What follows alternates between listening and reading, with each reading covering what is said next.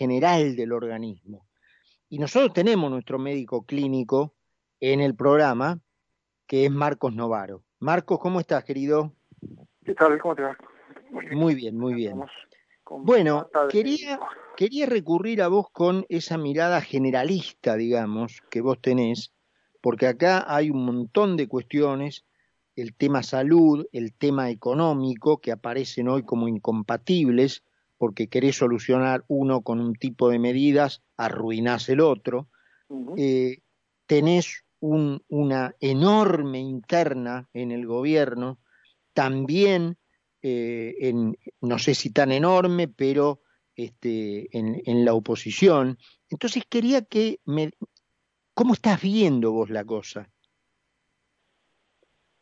Mira, diría, a ver, este, en, relación a, los problemas que enfrenta el gobierno, diría que el, problema es el mismo en el terreno económico y en el terreno sanitario, que es este, la falta de confianza, digamos, ¿no? O sea, para empezar, es, este, el gobierno no, generó confianza, o, la generó muy, muy efímeramente al comienzo de la pandemia, con, una cuarentena que después este, fue pésimamente administrada, digamos, así que destruyeron la confianza. Y en, lo económico no la construyeron nunca, digamos, ¿no? Este, más bien han ido cavando la fosa de la desconfianza y, ya cualquier cosa que digan, digamos, Guzmán tiene la palabra totalmente comprometida, o sea, no, nadie le hace caso a lo que dice ni adentro del gobierno ni afuera del gobierno, este, ni en el país ni afuera del país. Entonces es un problema gravísimo de, falta de confianza, lo que hace que, por más que tengan buenas intenciones y que eh, llegado el momento acierten técnicamente en una medida, si vos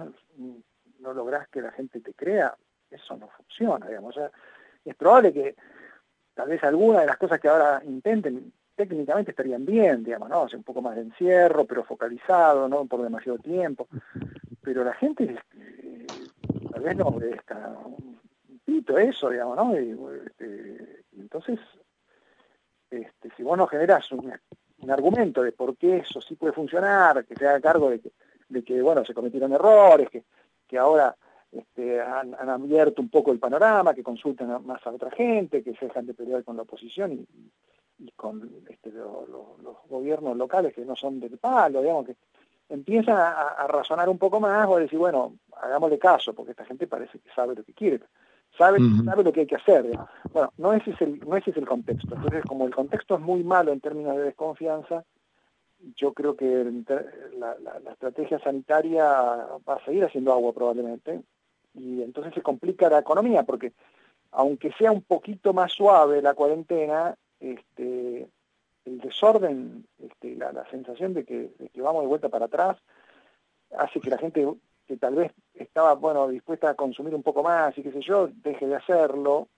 Este, mucha gente va, va a seguir pasándose a la economía en negro, a, la desesperación, digamos, ¿no? A decir, bueno, sí, yo sigo laburando y además dejo de pagar los impuestos porque me tienen harto, qué sé yo. Entonces, empieza a generalizarse una especie de rebelión y de desorden que pueden acelerar, en vez de, en vez de acotar la inflación, pueden acelerarla, ¿no? Este, es el efecto, el efecto va a ser diferente el año pasado, seguro va a ser diferente.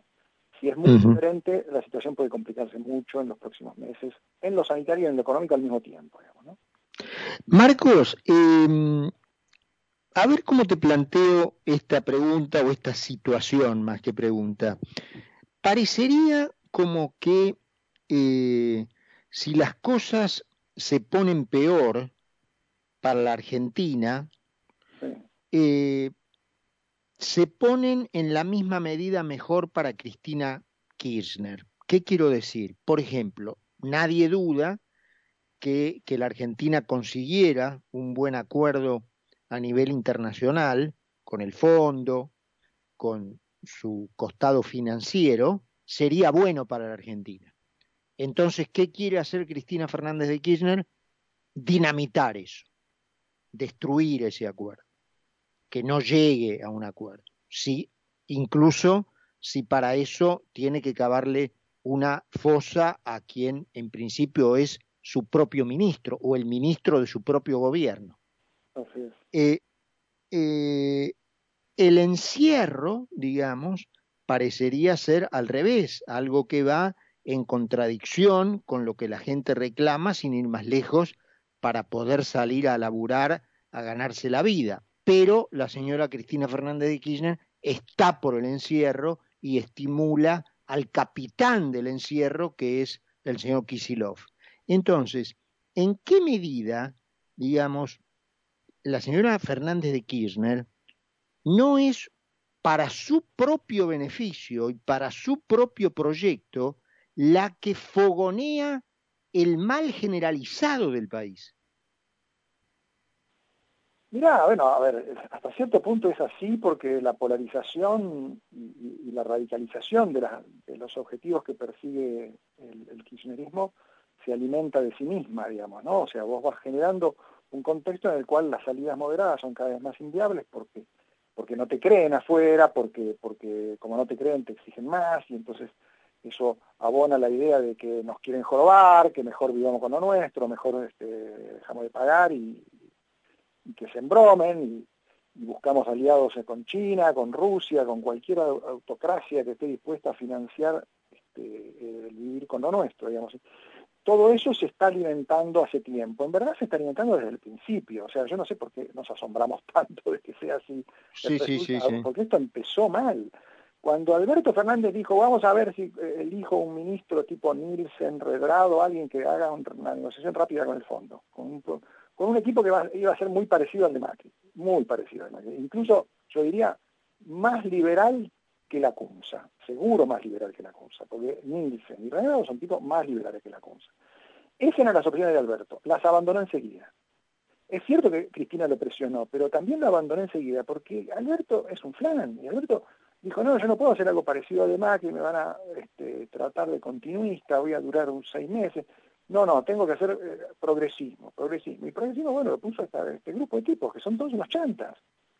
No, son, son tipos que, creyeron que iban a, a, timbear con el, fondo y con los bonistas y que, que iban a salir bien parados. Este, este, bueno, discípulos de Stiglitz, son todos unos charlatanes, digamos, ¿no? O sea, la verdad, este, eso venía muy mal barajado desde el principio. Después la pandemia empeoró eso, porque más los convenció de que todo el mundo iba, a caer en default. Que es lo que dijo Stiglitz en cuanto empezó la pandemia, dijo, hay que dejar de pagar porque hay tal emergencia que no hay condiciones para que nos exija, este, ningún acreedor puede exigir a sus deudores que, le paguen en medio de esta emergencia, y entonces los problemas de Argentina se van a diluir en medio de un montón, un tendal de defaults.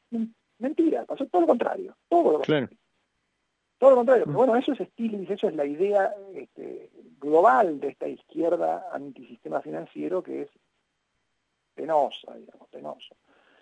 Entonces, Marcos... nos vamos a asombrar, digamos, eh, eh, la verdad que es, lógico que, finalmente el acuerdo con el fondo se haya vuelto casi imposible, digamos, ¿no? O sea, en los términos que lo ha puesto Cristina es, es prácticamente imposible. No va a cambiar eso después de la elección de octubre, me parece que eso va a seguir siendo así, va a seguir estirando, estirando, estirando, y yo creo que, bueno, Cristina vive de eso, vive de la polarización permanente, de, radicalizar los conflictos, y yo no sé hasta qué punto eso eh, va a generar algún tipo de cambio en la situación, o esto va, va, a seguir. No, no lo sé, yo, yo no apostaría a una crisis inmediata. Me da la impresión de que esto puede seguir bastante tiempo más, porque ellos pueden encontrar la forma de este, administrar la penuria, porque tienen a todo el peronismo en la bolsa, porque son los únicos que pueden emitir plata y pueden descargar las consecuencias de sus malas decisiones en, a través de la inflación y de dejar de pagarle a más gente. Entonces vamos a tener más, problemas de pago. Pero no ¿Y ese es un, vehículo interesante para su propio interés, para su propia conveniencia, Marcos, para llegar a las elecciones? ¿Es un, vehículo es un vehículo donde las, fuerzas del cambio también se debilitan, porque vos tenés cada vez más gente que se va, que, se va, que dice que no, no hay nada que hacer en este país, digamos, ¿no? Entonces, este, vos tenés cada vez más un capitalismo inviable, ¿no? O sea, ¿cómo, cómo va a ser viable un, capitalismo donde los capitalistas se están yendo? ¿No? Eh, esto es lo que ha pasado en todos los países donde el populismo se radicaliza. La estructura social se adapta a eso, no es que resiste hasta cierto punto, pero empieza a adaptarse. Eh, pero, pero en términos de voto, porque las elecciones se, se, ganan con mayorías. Eh, esta, ganarle a, un peronismo, a un peronismo unido es muy difícil ganarle. Muy difícil. Yo no, yo no creo que vaya a haber una gran victoria opositora en estas elecciones. O sea, lo que vos llamás penuria no lo extrapolás a un resultado electoral malo para ellos. No necesariamente, eso depende mucho de las vacunas si ellos consiguen dos meses buenos de vacunación antes de las elecciones, este, pueden zafar. Dependerá mucho de que haga el peronismo disidente, que por ahora es raquítico. Y se entiende que sea raquítico porque está todo el mundo dependiendo de la plata que, distribuye Alberto. O sea, Alberto es muy débil, pero el tipo tiene un poder enorme al mismo tiempo. ¿no? Este, es el único, es el dueño de la maquinita que permite que todo esto sobreviva. ¿Y qué intendente se va a ir con Rantazo? ¿Quién? ¿Para qué? O sea, vos no descartás una performance razonablemente buena del gobierno. No, para nada, para nada. No, no, es que no es que digo que las tengan fáciles, digamos, porque además suman errores todo el tiempo, pero pero diría que, que tienen buenas chances de, salir bien parados, que puede ser un empate, un empate. Condiciones, Qué notable, ¿no? ¿no? ¿no? hay otra conclusión para, para quien, entre nosotros que estamos conversando y para quien quienes nos están escuchando este, que tengan cierta racionalidad, ¿no? No hay otra conclusión que decir, esto no, efectivamente, como vos decías hace un rato, esto no tiene arreglo. Porque si frente a este desastre... bueno, para, siempre tiene arreglo. Las cosas tienen, tienen arreglo a lo largo del tiempo y hay que hacer mucho esfuerzo. La, oposición tiene que hacer mucho más de lo que hace. Este, a ver, a ver, profundiza eso, a ver. Bueno, creo que esta discusión sobre los aliados peronistas que ellos necesitan para hacer viable el cambio es una discusión central. Ahí no, no, pueden, no pueden equivocarse, ¿no? Y si le hacen caso a Fernando Iglesias, están muertos. Ese es un eso es, es, es una vergüenza. Es una vergüenza que Macri haya convertido en diputado a un tipo que está cerruchando el, piso a, cualquier posibilidad de ampliación de la coalición porque es un fanático. Bueno, Pichetto se lo dijo y estuvo muy bien. ¿no? sí, Pichetto metió un hilo de tweets como de 40 tweets. Y bueno, pero tiene, tiene mucha razón. Ahora, aún, aún cuando Pichetto tiene razón, lo cierto es que la pata peronista, en los términos en que está armando la Pichetto, no funciona. Entonces vos tenés que ampliar eso y apostar a otros actores y y tenés que hacerlo con mucha decisión. ¿Y a quién ves ahí? no, sé si te pongo, digamos, en un compromiso de, dar nombres. No, no, pero... tampoco es un problema de quién, sino con qué reglas, digamos, ¿no? Yo creo que, bueno, ya lo estoy escribiendo sobre eso y, tiene que ver con cómo se cómo funcionan las coaliciones en, situaciones en las que vos tenés que lograr cooperación a lo largo de mucho tiempo. Tienes que asegurar la cooperación alrededor de un plan de estabilización y reformas durante mucho tiempo. Y, olvidándote de, Iglesias, que puede ser un extremo, ¿cómo la ves a Carrió en ese esquema? La veo mejor que a Macri, digamos, ¿no? Yo creo que Macri, Macri está repitiendo las cosas que no funcionaron durante su gobierno, como si, si él hubiera seguido las cosas hubieran salido bien, ¿no? Este, creo que a Macri no lo veo bien lo que él dice, este, acá hay que esperar que el populismo termine de reventar porque entonces ahora después vamos a recoger los pedazos. Eso es, eso es terrible, eso es terrible. Mm. Yo a Carrillo no le he escuchado decir cosas tan irresponsables y tan equivocadas además, ¿no? O sea, está mal eso. O sea, no va a haber ninguna crisis aleccionadora. Ya, ya tenemos un montón de crisis supuestamente aleccionadoras y después las cosas terminan saliendo mal. Hay que hacer, el la crisis no hace el trabajo por vos. Si vos estás esperando que alguien haga el trabajo por vos, dedicate a otra cosa. O sea, es un irresponsable. Sí, sí, tal cual, tal cual, tal cual. Yo recuerdo haber hecho un comentario muy en esa línea, ¿no? Porque él habló de que cuando él recibió el gobierno, la Argentina estaba en una crisis muy severa, pero usando los términos del COVID, asintomática, y que eso le jugó en contra. Y bueno, ¿y por qué no la explicó? Sí, bueno, porque, porque no trabajó en las condiciones que estaba. Si él, esas eran las condiciones que estaba. Tenía que trabajar en esas, para esas condiciones. Él creyó que iba a zafar. endeudándose y, cerrando el gobierno con un grupo chiquitito que, eran todos sus leales. Bueno, así, así quiso gobernar. Él cometió errores, que explique los errores que cometió, no que las condiciones no se dieron, porque eso es un acto de irresponsabilidad. Las condiciones no se me dieron. No, flaco, vos tendrías que haber sabido que las condiciones eran esas. Si no, ¿para qué te metiste presidente? ¿no? ¿No? Un nivel de, una idea de chantada, digamos, de bajo vuelo, que a mí me tiene medio saturado. Entonces, decir, bueno, esa gente tiene que crecer. Tiene que crecer y tiene que buscar nuevos horizontes. Y tiene que trabajar mucho y muy en serio.